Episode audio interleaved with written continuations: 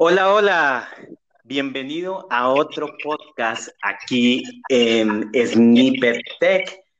Hoy vamos a hablar de otro de los componentes de Jetpack en Android. El componente de hoy es muy, muy interesante porque creo que es uno de los que debemos usar porque trata sobre el ciclo de vida de las, ya sea las activities, los fragmentos o hasta de la aplicación. ¿Por qué es importante esto para los developers?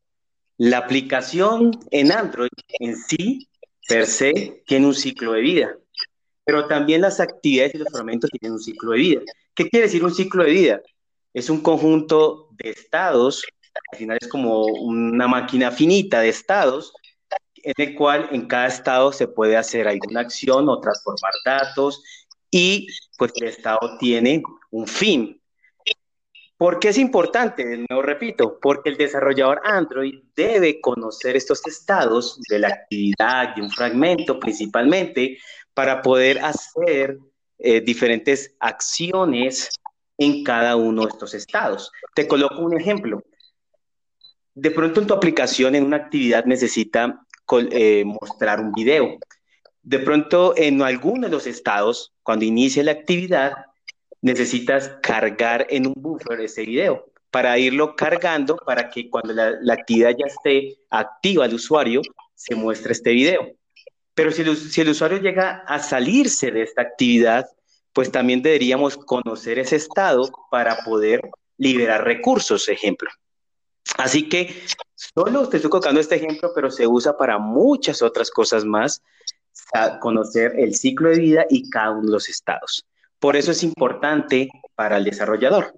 Ahora, actualmente hay formas de conocer cada uno de los estados y poder tener estas acciones, pero a veces no es mantenible, a veces se nos, eh, se nos complica poder realizar acciones en estos, en, estos, en estos estados y además si queremos hacer un componente que está totalmente aislado de, la, de cualquier actividad, sino que sea aislado, sea autónomo y que este componente se conozca el ciclo de vida y se pueda utilizar en cualquier actividad, pues con lo actual no lo podemos tener.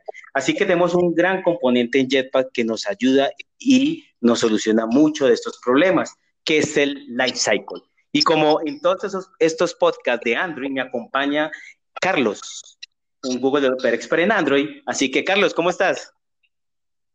Hola Juan, ¿cómo estás tú? Eh, gracias, gracias eh, por esta nueva invitación. Bien, todo bien por acá ah, y, motivado, motivado y contento de hablar este tema tan interesante también. Ah, bueno. Ya hice una introducción acerca de esto, así que vamos a hablar del componente del life cycle.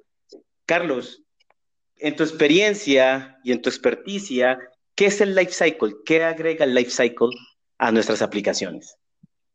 Juan, para verlo de la forma más simple, es entender que el sistema operativo ¿cierto? Del device o, la, o el framework Android per se eh, está basado toda su implementación en ciclos de los diferentes componentes.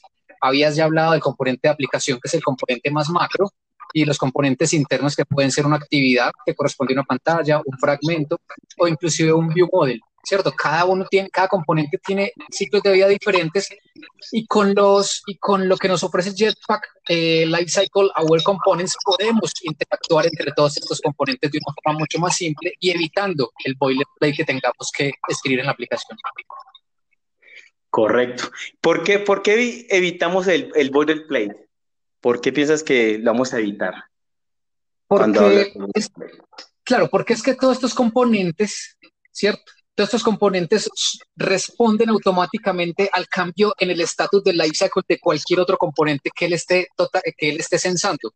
Entonces, al él conocer eso, me, evita a mí tener que implementar cada, cada estado de la máquina de estados de cada componente y poder tener las relaciones entre los otros. Entonces me evita a mí tener que hacer eso manualmente. Ellos automáticamente te identifican y pueden hacer ese trabajo por nosotros. Correcto. Esto es algo muy interesante eliminar ese border play. Entonces, así yo puedo construir, ejemplo, un componente. Este componente reconoce o, es, eh, es, si reconoce los, eh, o está como atento los estados, y así puedo crear este componente que en cada uno de los estados pues haga algo diferente y lo puedo reutilizar en cualquier otro lado. Que eso yo podría de pronto hacerla más fácil que es con lo actual sobre escribir métodos de una actividad y estar eh, copiando y pegando ese código en las diferentes actividades en vez de crear como algo más centralizado de pronto. Ahí no digo que puede ser un ejemplo de eliminar ese boilerplate, ¿no? Claro, eso es, es exactamente lo que, lo que nos evita el, el utilizar los Lifecycle Aware Components. Sabemos que el Jetpack viene entonces con Android X y en Android X hay un paquete que se llama Lifecycle, ¿cierto? Y con ese paquete nos evita hacer todo eso manualmente. Entonces, la, la, comunicación entre un listener que yo tenga y, y, mi actividad, saber que tengo que crear o, o, el, el, listener, el on create, y cuando la actividad se pause, ese listener tiene que pausarse o tiene que dejar de emitir o, o de, hacer su, su, actividad. Eso para nosotros ya es mucho más transparente, no nos toca a nosotros hacerlo manualmente. Claro. ¿Esto Lifecycle tiene algún componente o algunos componentes o cómo, cómo está estructurado el Lifecycle? Bueno, eh, el Lifecycle en sí es una clase que guarda toda la información acerca del estado del ciclo de vida de un componente en particular. Supone el ciclo de vida de una activity o de un fragmento, ¿cierto? Y permite que cualquier otro objeto pueda observar su estado. Entonces ahí es donde está la parte valiosa, en que puedas observar el estado de una actividad en vez de vos tener que ir a buscarlo, saber dónde está, preguntar por él puntualmente. No, ya no te toca hacer eso. Yo solamente a través de ciertos métodos que nos exponen nosotros podemos ya observar ese cambio en los estados. Oh, qué bueno. Está muy interesante. Ahora, eh, ya algunos componentes, otros componentes de Jetpack trae implícitamente el life cycle.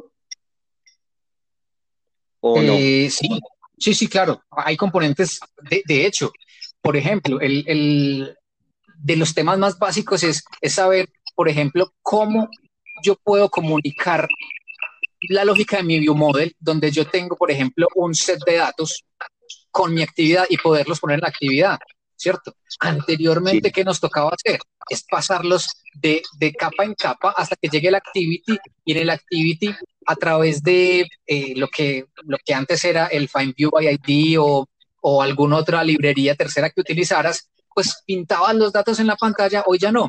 Hoy a través de otro componente que vamos a detallar luego, que es el Live Data, ¿cierto? el live data, entonces es life cycle aware, entonces sabe, me permite una comunicación mucho más simple entre mi capa view model y mi capa de datos.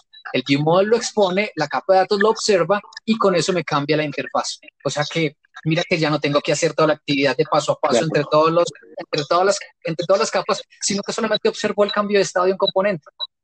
Claro, y algo también interesante ahí del live, el live data que como es life cycle eh, aware, pues está consciente del life cycle, es que también como el momento en que el usuario llegue a salir de la actividad, pues ya no va a seguir emitiendo esos datos, hay que no dar como unos memory leaks que se queden ahí, que, porque ya es consciente este, este componente de que el usuario se fue de la pantalla, así que no va a seguir emitiendo algunos, eh, algunos datos eh, que pueden estar en, en este componente, ¿no?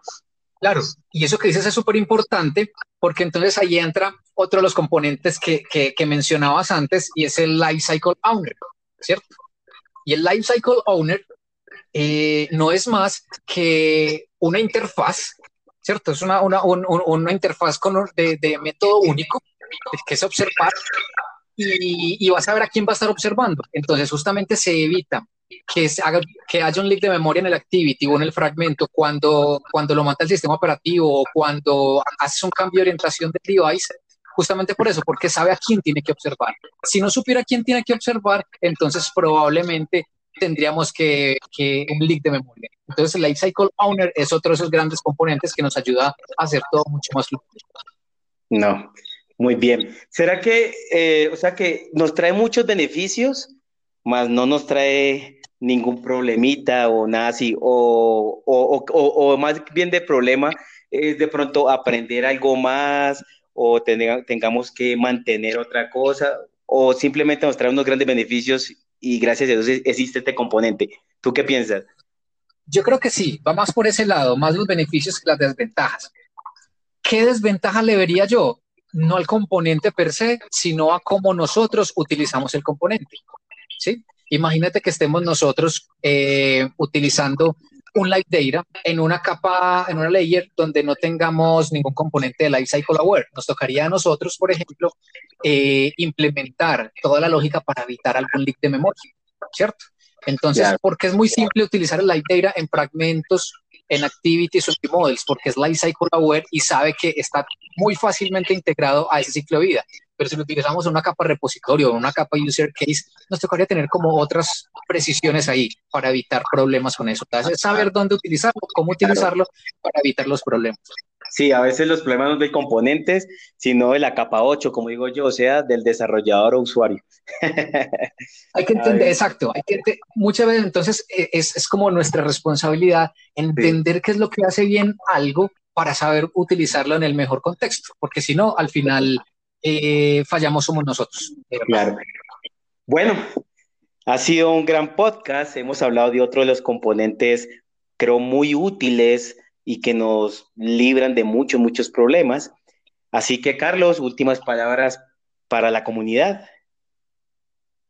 Bueno, eh, al final, este, digamos que este componente de Life Cycle Aware eh, digamos que es como la introducción o el primer paso de una, de, de, una serie de componentes que van a estar todos como muy unidos, ¿sí? Entonces vamos a, nada, es solamente entender esto y sabremos en las siguientes entradas del podcast cómo se relacionan entonces estos componentes de Lifecycle Awares con otros componentes eh, que son similares en tipo, pero que tienen responsabilidades diferentes. Claro. Bueno, Muchas gracias, Carlos, por estar con nosotros. Muchas gracias por escucharnos a toda la comunidad.